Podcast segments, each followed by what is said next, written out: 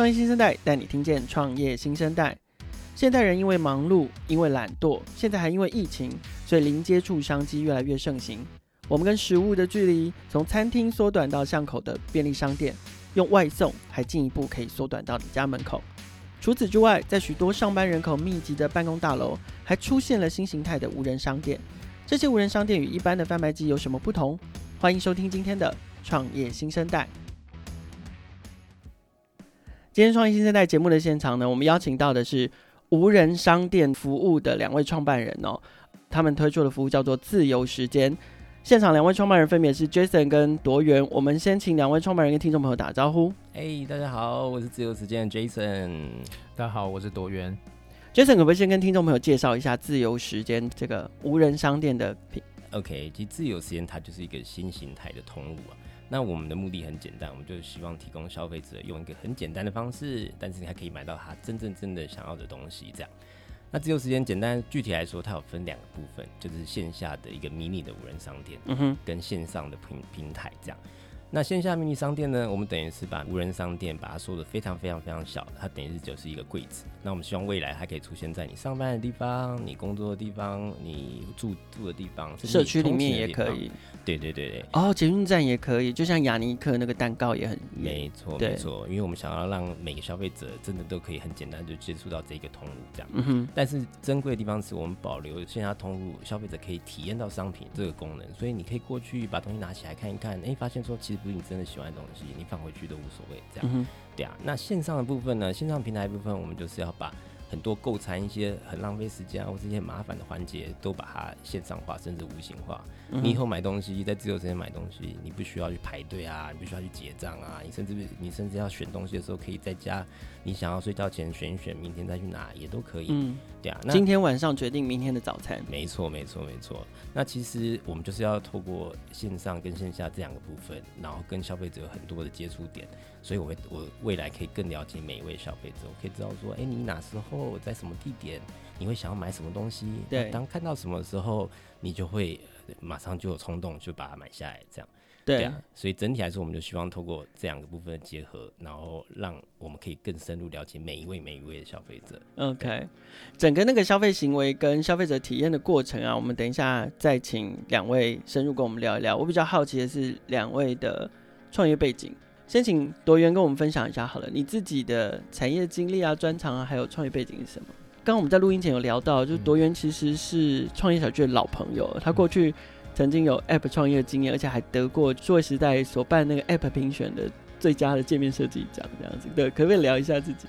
啊、呃，我毕业之后呢，都在这个设计相关的产业里面服务，这样。那、uh. 我一开始是在广告公司的创意部，是每天跟一些天马行空的前辈们啊，一起发想一些创意啊，做一些设计这样。是。那待了一阵子之后呢，他和朋友做出来合伙做那个 App 的开发、创业这样。然后做一些，那时候刚好很多人都在做这个 App 相关的应用嘛，然后在每个在想说怎么样成为下一个 Facebook 这样子。嗯哼。那那个时候也是很热血的，和朋友一起出来做这个创业，所以那时候跟创业小聚啊，数位时代啊，都有很多很密切的来往。对，还有 AppWorks，对，还有 AppWorks 这样。嗯，就是在创业哽咽了吗？没有，想到 白头白头宫女话，当年就哽咽了。但是因为呢，呃，大家也知道，就是在那个时候创业，大概有八九成的人都会死在沙滩上。OK，那我们也是这个沙滩上的其中一员，在那边。所以当时那个产品并没有成功，并没有成功。对，我们那时候有获得了。TMI 的投资哦，真的哦。然后在我们的弹药用完了之后呢，就是这件事情就慢慢的飞到，就慢慢飞到。那所以你们大概是你跟 Jason 是大学时候就认识，但你们大概是几年前开始又碰在一起，然后开始做这个题目？我们大概是在一八年 Jason 回来台湾之后，我们开始又。燃起了对于做一些新事情的一些热情，这样子。Okay. 我们从小在大学的时候，茶余饭后玩乐之余，就是都在聊这些事情。是对。那当然，对于我们的未来都有很大的憧憬跟热情嘛。对。那可是转了一圈，各自发展之后，我们又聚在台湾，已经是三十岁。OK。OK。对。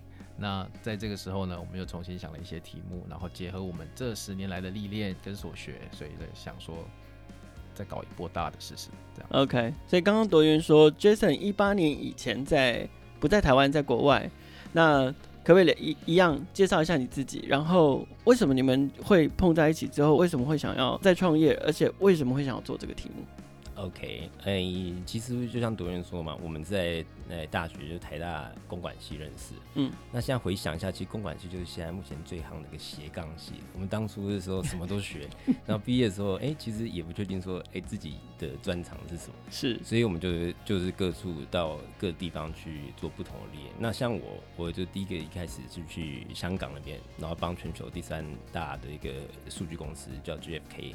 里面做数据分析师这样，嗯、所以在那边我就看到很多数字啊，然后真的知道说，哎、欸，数字它到底可以带来的威力跟效果是这样。对啊，那第二个工作我就想说，哎、欸，其实如果未来想要创业的话，那其实这个业务能力应该蛮重要，所以我就跑去日本当了一个哎、欸、半导体的业务，然后反而回来把就是我们的设备啊卖回来给就是比如说台积电啊或是三星这些公司这样。嗯哼，对啊，然后接下来我就觉得说，因为我们就像多人说，我们一开始。我们其实现在想想，哇，当初好像真的是蛮有为的青年。我们刚毕业的时候，每天还当然自己说自己是蛮有为的青年啦。喂，我们怎么做呢？我们礼拜六、礼拜天还会大家约时间，一早很早起来。那我们就开一个创业的，就是 meeting 哦，每天每一周，然后就讨论说，哎，到底现在有什么好玩的题目可以做创业？哇，所以你们那时候真的就是一心想创业，对啊，对啊，对啊，对啊，产业趋势分析。好了，这真的真的是很有为，真的是很早了，因为因为创业小聚也是十年前开始的。对啊，对啊，对啊，对啊，所以后来我就觉得说，哎。因为我一直想要赚跟技术跟科技有关嘛，所以我后来去就是去美国就 CMU 读跟软体相关的东西。OK，对啊，所以其实然后自由时间其实就是那时候因缘机会啊。那时候我大概五年前或者甚至更早，那时候 Amazon Go 刚起来的时候，是，然后我有机会去现场去看过，嗯，然后我看完当下还不觉得哎这有什么很厉害，但是隔天我就发现很特别的东西，就是哎为什么当下在店里做了一些事情，比如说我我把一个东西拿起来，但是我其实根本没有买或者怎样，但是隔天。我甚至会收到说，Amazon 就是 Amazon.com 上面就会跟我推荐说，哎、欸，这个东西你想不想要啊之类的。嗯、所以我觉得哇，原来现在的像无人商店，它它其实最背后最重要的资产就是说，哎、欸，它可以知道说你在线下实体通路跟你线上各种行为，它都可以把都是可以整合的呀。Yeah, 对，就、嗯、是所以那时候我就觉得说，哎、欸，这东西真的很有趣。但是要怎么把它搬回台湾就是一个问题，因为台湾大家也知道地小人稠嘛，我把一个这么大的商店不可能把它放在台北或其他地方，是，所以我才想说，哎、欸，那我们要怎么把它缩小、缩小、缩小，把它微型化？对，所以就会然后再回来，然后跟多元啊大家讨论之后，我们就觉得说，哎、欸，好像目前这个 solution 就是把它变成一个小小的柜子，嗯，然后摆在各个地方，好像它等于就是集合起来就变成一个很大的就是无人的通路这样。OK，对，刚刚 Jason 其实已经有聊到一点喽。那但是我我想要请你分享更多，就是说，嗯，就因为事实上我们现在在日常生活中很常见所谓贩卖机这件事情。好，那到底无人商店跟贩卖机在概念上有没有什么差异？OK，还是还是有差，还是没差，还是根本一点都不重要？你自己观察这这这个类型的消费形式，它的那个发展趋势是什么？好，其实我觉得。呃、欸，无人商店跟呃、欸、以贩卖机来说啊，其实他们都是用一个就是没有人的通路在卖东西啊。对对啊，那其实对 user 来说，其实这种方式其实不一定会有很大的价值，因为如果说你今天没有人帮你服务，反而造成更多的麻烦，那为何我不去一个有人帮我服务的通路去买东西？嗯哼。所以其实这也是一开始只有时间在设计整一个商业模式跟产品的一个初衷，就是说，哎、欸，我今天。希望做无人，但是我不希望因此而带给消费者任何的麻烦，所以我们整个流流程啊，在设计上跟目前购站体验都是非常简单的，一二三三个步骤可以完成。嗯哼，那我觉得无人商店最终它最重要的资产就是为什么透过无人的通路，然后让我可以更了解每一位消费者，所以这其实也是自由时间其实最核心的想法。对啊，那所以我们在到诶、欸、每个产品的界面，譬如不管是我们线上的地方啊，线下的地方。我就透过各种机制，然后就想了解说，哎、欸，你每一位消费者他心里真的想要什么？嗯，所以我不会在不对的时间，然后一直就是给他一些他不想要的东西。这样。前面你有讲到说，你把这个那个消费的流程切得很简单，一二三，可是它还是可以保有珍贵的体验的价值，线下的这个体验的价值。可是同时呢，它又还是结合了。线上的便利跟智慧，这个你在一开始也可以讲，也也有讲到，所以可不可以从比如说消费者的这个体验的过程，或者是他整个消费行为的过程，来带大家认识一下自由时间的贩卖机或者无人商店这样的一个产品，跟这样的一个通路，跟一般的贩卖机有什么样的差异？好，啊，我就稍微简单介绍一下，就是第一个，任何人想要买自由时间的东西的话，其实你真的不用说直接走到有自由时间的地方。你可以首先你可以先透过线上平台稍微看说，哎、欸，每一个地点离你最近的地点在哪边，然后你就可以点进去离你最近的地点，然后一看说，哎、欸，现在里面有在卖哪些东西，哪些是已经卖完的，哪些剩一点点。然后你真的是选到说，哎、欸，你真的我好想要这个东西，哎、欸，你就直接比如说下楼，或是你在你办公室后面就有一台自由时间，直接过去，然后你刷你信用卡或者用其他的支付，然后门就可以打开。它不是一台那种贩卖机，然后东西会掉下来那种，它是一个你可以自由打开选购的柜位。没错，没错，没错，它就是一个柜子，它有一个门，然后你门就可以打开，然后里面东西拿起来，你就想想要挑一个比较大的鸡腿，或是挑一个看起来比较好吃的沙拉都可以。然后你对，就算你拿起来之后发现说，哎、欸，哇，这个沙拉看起来不是不好吃，或者说，哎、欸，怎么少一个番茄？或里面有我不爱我不爱吃的苦瓜之类的。没错，没错，你把它放回去也没关系。那你真的挑完你想要的东西之后，然后你就把门关上，然后我其实我就自己会知道说，哎，哪些东西被拿走了，然后多少钱，然后直接就透过线上就是完成你的金流。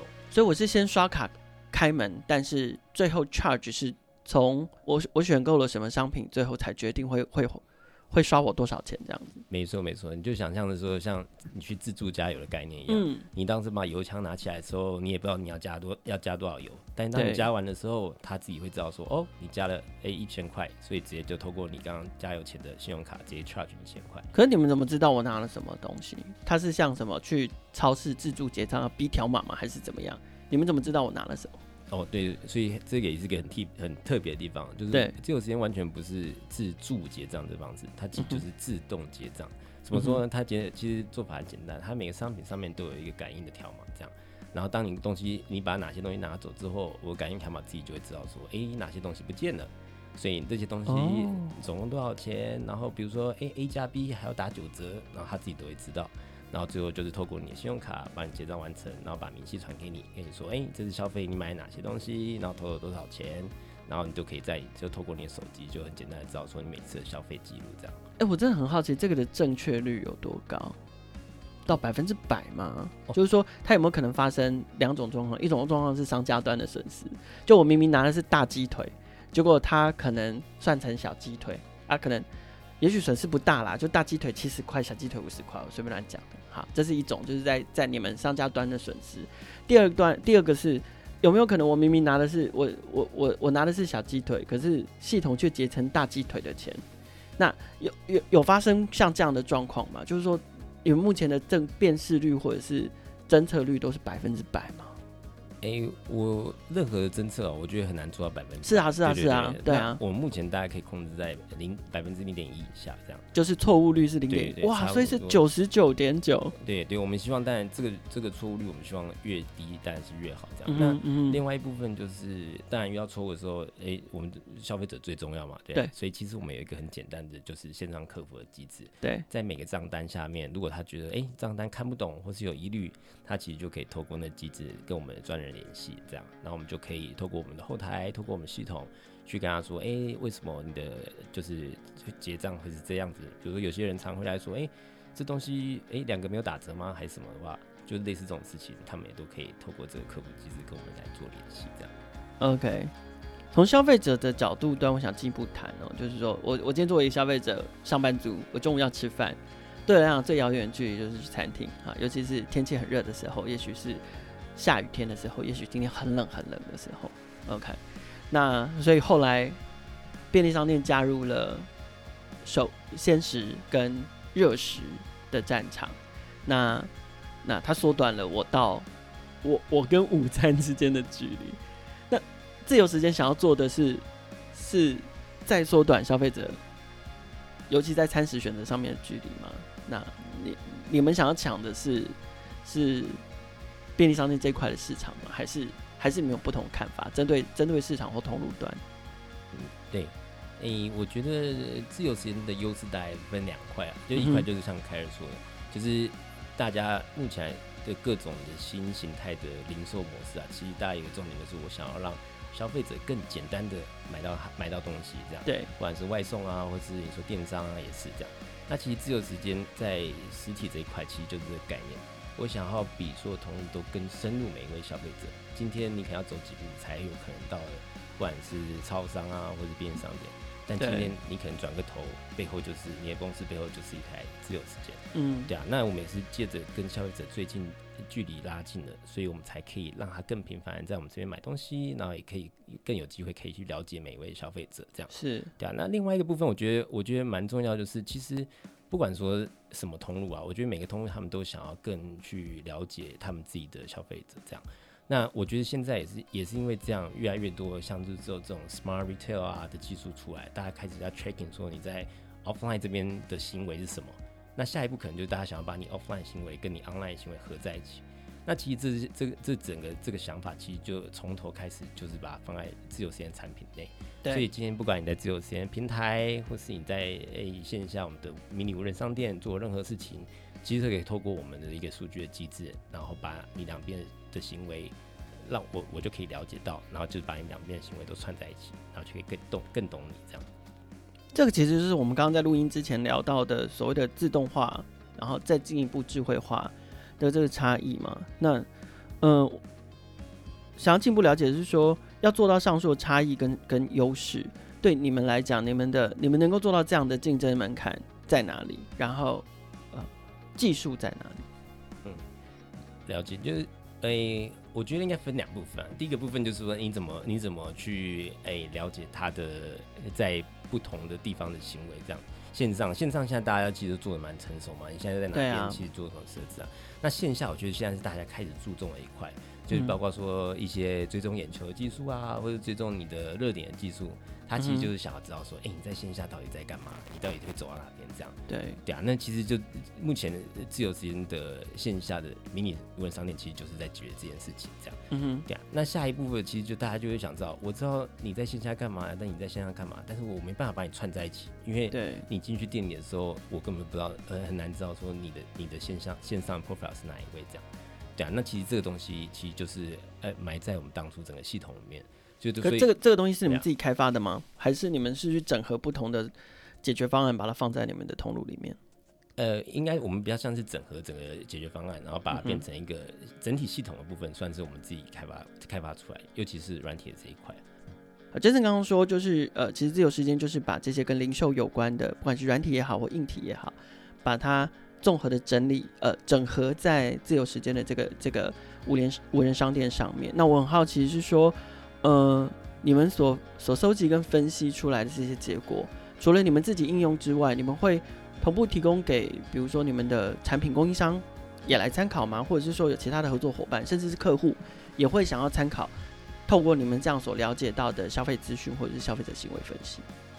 对，像我们现在收集到这些消费者行为数据啊，首先我们就主要先应用在我们自己的通路上面，所以我们想办法让。透过了解跟了解消费者他的各个行为，让我们的这个商品跟让我们供应商他东西可以卖更好。但举例来说，像我们现在平均的诶就是六个月的，就是 retention 顾客的回购率，我们都还可以到三三十几 percent 甚至四十 percent 左右。那甚至说我们的 A 在这比如三个月会重复消费的消费者，其实也都到五成以上这样。那这是第一部分应用嘛。那第二部分就是我们希望说，把这些数据数据分享给我们所有的，就是在商家自由时间的供应商，然后让他们知道说，哎、欸，你的东西在哪个地点其实是最受欢迎，或在哪个客群，或在什么时段，大家就会喜欢你的东西，这样。嗯。那其实我们直接同步在规划下一个阶段的产品，接下来阶段我们就希望通过这些数据，然后把可能应用在比如广告上面，线上线下广告的结合，这样。比如说我今天要推一个产品，我们可以先在线上找到一群对人。然后让他有做第一次的视觉的曝光，嗯、接着呢，我知道是每个人会什么时间点在哪里出现，我就可以提供他一个哎免费的试吃品，然后就让他有下一层次的曝光，可能是味觉啊，可能是触觉的曝光这样，嗯，然后再透过这个机制，我知道说哎谁真的拿了试吃品，谁真的去吃，谁真的使用它了，然后再可能过半天，过了一天，然后再给他发另外一层的一个 CRM 的东西，然后类让他可以转到我们的线上平台做下一次下一次的导购这样。对啊，那其他其实其他的数据运用，其实我们目前也都有在诶规划中。那可能是我们诶快的话，可能是今年下半年或是明年的一些数据产品，可能就很快就会推出来。好，我们前面听到了就是关于自由时间的这个整个无人商店的产品特色，还有他们在这越来越细致的这智慧化零售的时代，大概可以做到什么事情哦？我们这边先暂时休息一下，等一下回来，我们想要来聊聊自由时间这个公司跟这个产品项目的商业模式。休息一下，我们马上回来。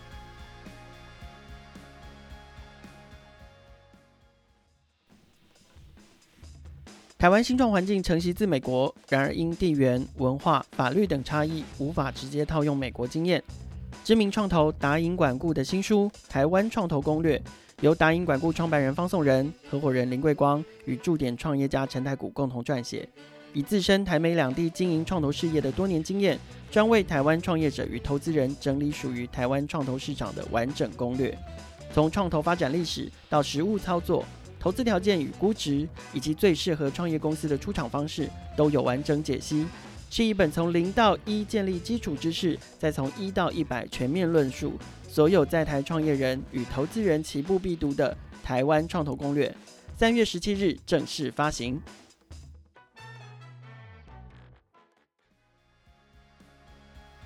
欢迎回到创业新生代。我们今天来到节目现场的是自由时间的两位创办人 Jason 跟多元。那在我们节目的上半段呢，其实呃 Jason 跟我们分享了蛮多关于自由时间这个通路的特色，还有他们在应用上面一些特性。那接下来我很好奇的就是说，哎。那经营这样的新形态的通路，你们的商业模式是什么？你们你们怎么赚钱？跟一般传统的我们所谓的通路行业所认知的这个商业模式有什么特别不一样的地方吗？我们的收入来源现在主要有分成三个部分，一个就是最普通的，就是销货收入，就是以我们的鲜食来说了，你每天去买东西，我获得的那个收入，这就是我们一个收入来源。嗯哼。第二个是预购，那预购就是我们结合线上的商城。我们在上面先订购了之后，在线下取货，这也是第二个我们的收入。可可是这个也跟销货收入收入很像嘛，对不对？对，只是形式有点不太一样。嗯、对，跟传统贩卖机比起来的话，就是它没有线上这一块嘛。对，那我们就是在线上销货，被动的守株待兔的，对对新的销售，但是有线做一些主动出击这样。是是嗯。嗯然后第三个呢，就是我们刚刚有聊到蛮多，就是数据相关的衍生性的商品这样。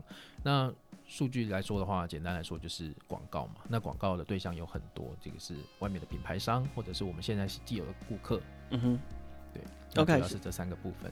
OK，所以所以等于是说，呃，我们结合了除了它是一个自动化的通路之外，其实我们还结合了很多呃线上的可能。嗯，然后在不管是线上预购上面，有点类似像电商的模式，或者是呃，我们针对的数据分析，我们可能有广告投放，有行销上面的收入，这个都是有别于一般传统的通路，甚至是一般一般的传统贩卖机可以做到不一样的事情。是，OK，你们的贩卖机现在都是自己的吗？对，我们都是自己开发的贩卖机。OK，那里面的商品呢？里面商品的是买断还是？呃，商品的部分，就因为我们自己没有做实物的能力嘛。对，我们一个做数据的，一个做设计的，对，对。然后我们现在主要就是像有点像 Uber，我们就会有一大票的业务去把适合的商品谈过来。对，可是所以谈过来，他们只是用抽成的方式啊，他们对用抽成的方式.卖掉多少抽多少这样子。哇，虽虽然说在供货端这件事情对你们来讲的那个成成本负担还不至于太大，可是光是你们自己可能刚成立到现在的的一家新创公司来说，你们必须自有这么多的贩卖机，嗯。对无人商店这个柜位，嗯、对我们来讲负担会不会很大？就是初期的资本投入是一定要的嘛。那我们两个就是倾家荡产加上四处借贷，这次是基本的嘛。那接下来就是希望这个东西能够有一定稳定的成长。嗯哼，因为其实你们有聊到，就是说接下来要拓展通路的话，除了你们自己一直不断的直营去布点跟开发很多的很多的柜位之外，另外一个是。呃，你们可能也会发展加盟的体系，是是是，对。那可不可以聊聊这个加盟模式会是什么？呃，我们的加盟模式相对容易一点，就是呃，前阵子在加盟展上面也做过一些大量的曝光，这样我们加盟是收一笔加盟金，那这个金额可能会落在三十到五十万之间。嗯哼。然后加盟了之后呢，加盟主的收入来源就是这一台贩卖机的销货收入这样。那我们的这个收入就是用一个分润的方式给他。假设以十五趴来讲的话，那我是一个一台机台，假设他收入是十万块，那每个月就会分分润一万五千块给你这样。哦，所以它其实是一个有点类似像投资的概念，嗯、但是它呃加盟主自己不用实际的去摄入花心思去去营运跟经营。对，所有营运端的那些行销啊、业务啊，包括你要去谈哪一些厂商进来怎么摆放啊，还有物流很麻烦的物流跟客服这边都是总公司这边会负责。对。OK，那以一般加盟模式来说啊，你三四十万，你可能只能加盟一个餐车，然后你可能就要去学技术。现在加盟已经没有三四十万这件事情，都很可怕。加盟展刚结束啊，我看了好多的厂商的方案都非常的惊人呐、啊。那那个开一个漂亮的店面，你一两百万跑。嗯，至少至少三四十万，以我们这个规模来讲的话，就是一个你可以推到夜市的那种餐车。对对，那你可能就要去学，然后还要请员工，不然就是你要自己去卡最难。最难过的班这样子，对，现在好像三四万创业可能只能去卖鸡蛋糕吧之类的。对，路边现在出现好多那种鸡蛋糕的感觉，都好像也是加盟体系。OK，好，那呃，我我想额外请教一个问题哦，就是呃，因为每次啊，每次加班的时候去便利商店买咖啡，然后就会看到哇，还剩好多好多没有卖完的食物。对，那。我不知道你们会不会碰到这样的问题，就是剩食这件事情，嗯、呃，在在你们的通路上面，你们怎么处理这些剩食的问题？相较于一般传统的这些通路来说，或者是便利商店的通路来说，你们在在处理呃没有没没有销售完的食物，在调节上面，或者是呃有有有什么特别的做法吗？以剩食来说的话，就是比较难做到零损耗了。当然，当然，因为你剩下一个便当，我觉得他肯定卖不掉嘛。你一定可能要五个便当，你最后才卖得掉，就是才会有那个挑选，或者是他看起来你很想买的那个气氛嘛。嗯。那剩食的话，我们一般就是有的厂商会回收，嗯哼，对他点货啊，或者他就是他回去做他的员工餐，然后剩下的呢，就是我们自己的员工餐。那我我我的意思是说，怎么避免？呃，就是怎么避免明天对，或者是下个礼拜？怎么避免类似的状况一再一再发生呢？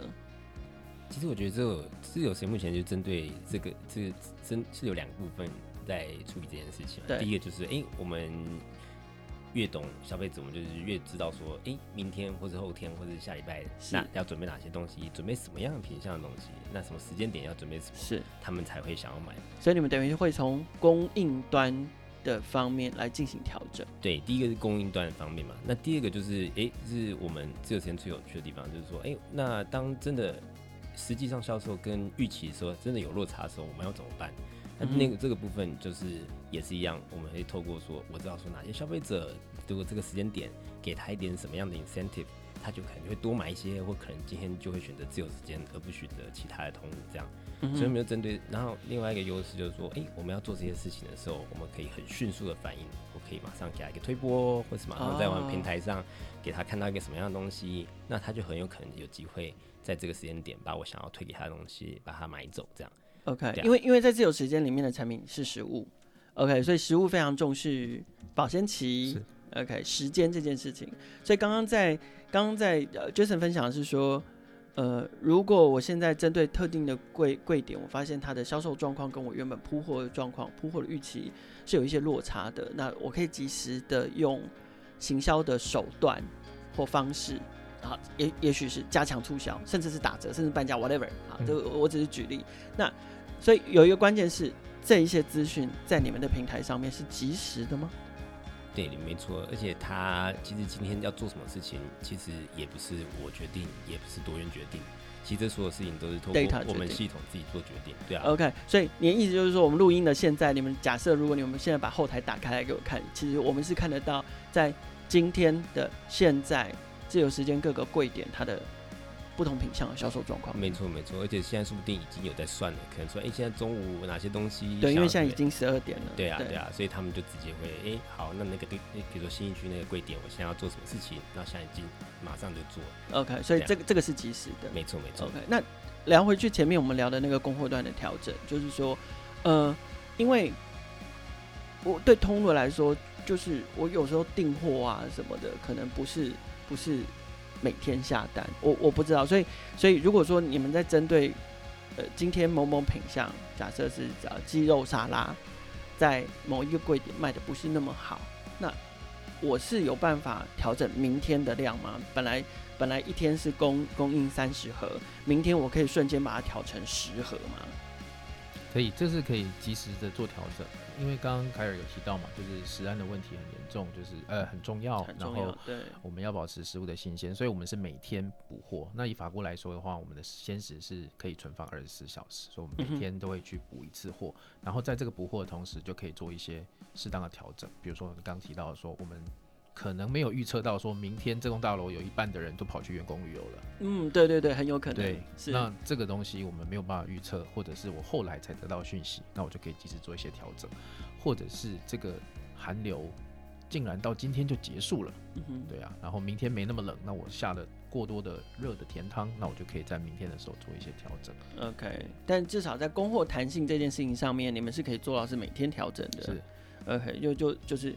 不用说明知今天卖不好，明天也会卖不好。可是我我头皮下去这样。对，可是我可能还是得出货出一个礼拜这样子，嗯嗯嗯出到哭哭着出货，然后再哭着回收这样子。OK，所以这个是这个是你们在针对可能呃营运上面、销售量上面，然后在行销面还有还有供货调整上面都可以提供的弹性。是好，那节目的最后，我想要问一下二位，就是。呃，接下来自由时间未来的发展呢，就不知道你们有没有呃，因为刚刚说四处借贷嘛，好辛苦哦。有没有 有没有 有没有向外募资的计划？除了说我们透过加盟的形式来取得更多的的拓点的营运之外，那其他的拓点的营运的规划是什么？甚至是呃，有没有有没有布局海外市场的规划？嗯，所以诶。基本上，我们自由时间目前这个阶段就是想要让更多人有更多场景可以使用到我们的这个服务嘛，我们使用到我们这个通路。现阶段你们有几个通路？我们现在已经有三十三十几个通路，三十几个有没有？可不可以举几个比较知名的通路通路，让我们可以去找找他们？哎呀，我们现在都是基本上都在服务上班上上班族群这样，所以在一些像比如红国大楼、像星光人寿的上班大楼，对，其实基本上目前都在都在上班大楼内部这样。对，那在我们现在以双北，还是以双北为主，这样。那然后，像我们去年十个点，诶，去年三十，诶，去年三十个点，然后今年目标再增加大概三三倍的通路，希望可以到达就是一百出头这样。嗯哼，对啊。那我们也是，诶，去年度完成了我们的算是天使轮的募资，这样。哦、对对。然后今年在准备说下一个阶段的募资，这样。预计可能是今年年中或第三季的时候，我们可能会再完成另另外一轮的募资，这样。OK，对啊。那当然，我们现在其实像刚刚独人有说到我们的加盟嘛，我们也是就是今年二月的时候参加，刚刚凯尔提到就是春季的加盟展，嗯哼，然后反应其实也非常热烈，然后现在就是很多比如新竹的朋友啊，或者桃园朋友问我说，哎、哦，哪时候要下去啊？所以目前是在大台北地区，对，目前是大台北、双北这边，但应该很快，我们也希望可能，譬如下半年或明年初，先下一朝下一个城市，可能是新竹，可能是桃园，然后去拓展我们的据点。OK，所以至少。今年的目标，今年的目标暂时都还是会在会以强攻双北为主。对对对，今年还是可能先 focus 在双北这边。OK，那那你们有没有有有没有想象或是预计？就是说我今年目前是三十几个据点，那你们今年预计要完成多少个据点？我们今年预计就是希望可以破百，对啊，因为我们前年一八年到一八年大概十个据点嘛，然后一九年就大概三倍，就是三十出头这样。然后今年的目标也大概是三倍左右，然后希望可以有在台北市有一百据点可以服务，就是所有的就是还双北市民们这样。对，OK，好，非常期待有一天可以在我们办公室的楼下也可以有自由时间的的据点跟柜位，因为我实在是一个非常懒惰于出去买午餐的人。希望可以就是下凯尔可以考虑加盟的模式，我自己加盟一个，然后放在我们办公室，增加你的被动收入。这就是为了我，我为了要吃蛋，所以我要去养一只母鸡的意思。没错，哎，你可以卖蛋给其他人吃啊。哎，喂，用这个角度来思考还不错。好啊，这个也也许我们可以来想一下，或者我说服我们我们办公室，也许真的可以。哎，有吗？你你其实有聊也有聊到，就是说比较有有。呃，规模一点的，更更大规模的公司，其实他们不见得是在那栋大楼放申申请申请你们的的据点，而是直接开放他们的公司的内部。对对对对，没错。哇，我们希望离，而且我发现一个很有趣的，就是大家没有用过它的时候，可能还无法想象它的便利性。但当用过一次，而且离你超近，可以转头之后就把你午餐买好的时候，他你就你就黏住，你就你就离不开，你就会懒得说，我还要走下楼或者走出去这个大楼走几步才可以买东西，这种这种行为这样，对啊，这也是蛮有趣的啊，对啊。好，就让我来说服一下我们公司，也许我们可以在我们自己公司内部增设一个自由时间的柜位哦。在这边也邀请所有的听众朋友，如果你在自己的大楼附近，也许可以打开呃自由时时间的网站，可以来查查看。诶，哪里就有自由时间的归位，可以体验一下他们所提供的无人商店的服务。创业新生代每周都会在声浪上面固定更新。创业小区的朋友们，除了可以在声浪上面听见每一个创业新生代的故事，我们在不同的平台上面也有放送，包括了 First Story、KKBox、Apple Podcasts、Google Podcasts，还有 Spotify。每一个星期三跟星期五都会新鲜上架，就跟自由时间每天都会有新鲜的食物递送是一样的。欢迎你们随选收听、订阅、分享，和我们一起共同关注更多的创业新生代。